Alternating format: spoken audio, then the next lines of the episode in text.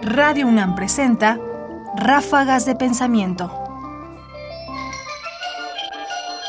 Son las 20 horas, 8 de la noche del lunes 14 de junio de 1937.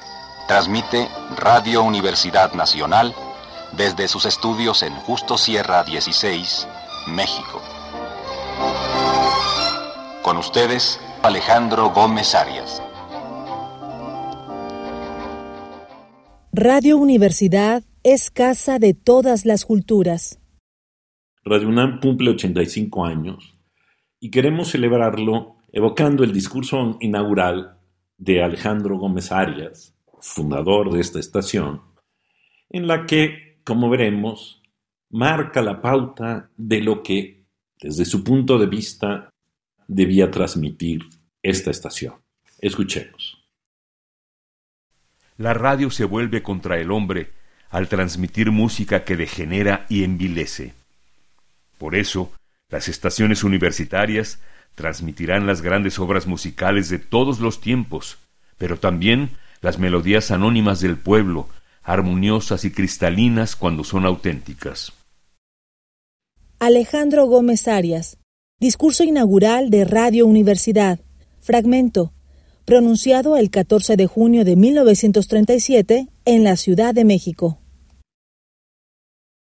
Escogí este pasaje porque me parece particularmente revelador de las intenciones con las que originalmente se creó Radio Universidad. Esta idea entre el contraste de una música que degenera y envilece y que digamos, está ahí fuera de las aulas universitarias, justamente porque esta no es cultura o no era cultura entonces.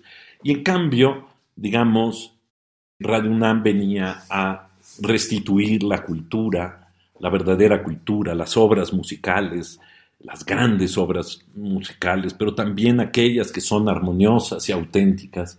De manera que en la música y en el tipo de música que íbamos a escuchar en Radio UNAM, se marcaba, por supuesto, una muy importante inflexión de combatir, por lo menos en aquel momento, una cultura popular que parecía precisamente que envilecía y degeneraba.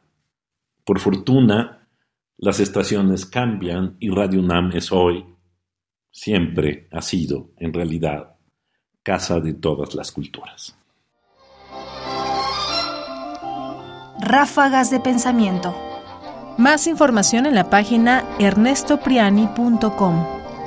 Busca el podcast en www.radiopodcast.unam.mx diagonal podcast. Comentarios Ernesto Priani Saizó. Producción Ignacio Bazán Estrada.